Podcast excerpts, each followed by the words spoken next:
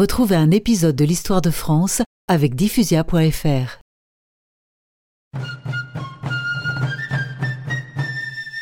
L'empereur éprouvait un sentiment d'orgueil et de puissance. Jamais une telle armée n'avait été rassemblée. 678 000 hommes, 20 000 officiers, 20 nations.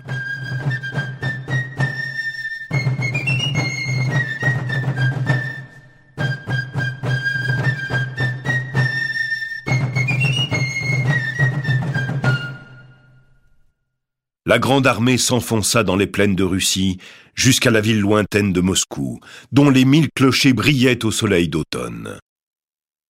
Napoléon, qui était déjà entré à Vienne, à Berlin, à Madrid, pénétra dans la ville sainte des Russes et s'installa au Kremlin sans joie. La ville était totalement vide. Mais comment négocier la paix si personne n'est là pour m'écouter et me répondre?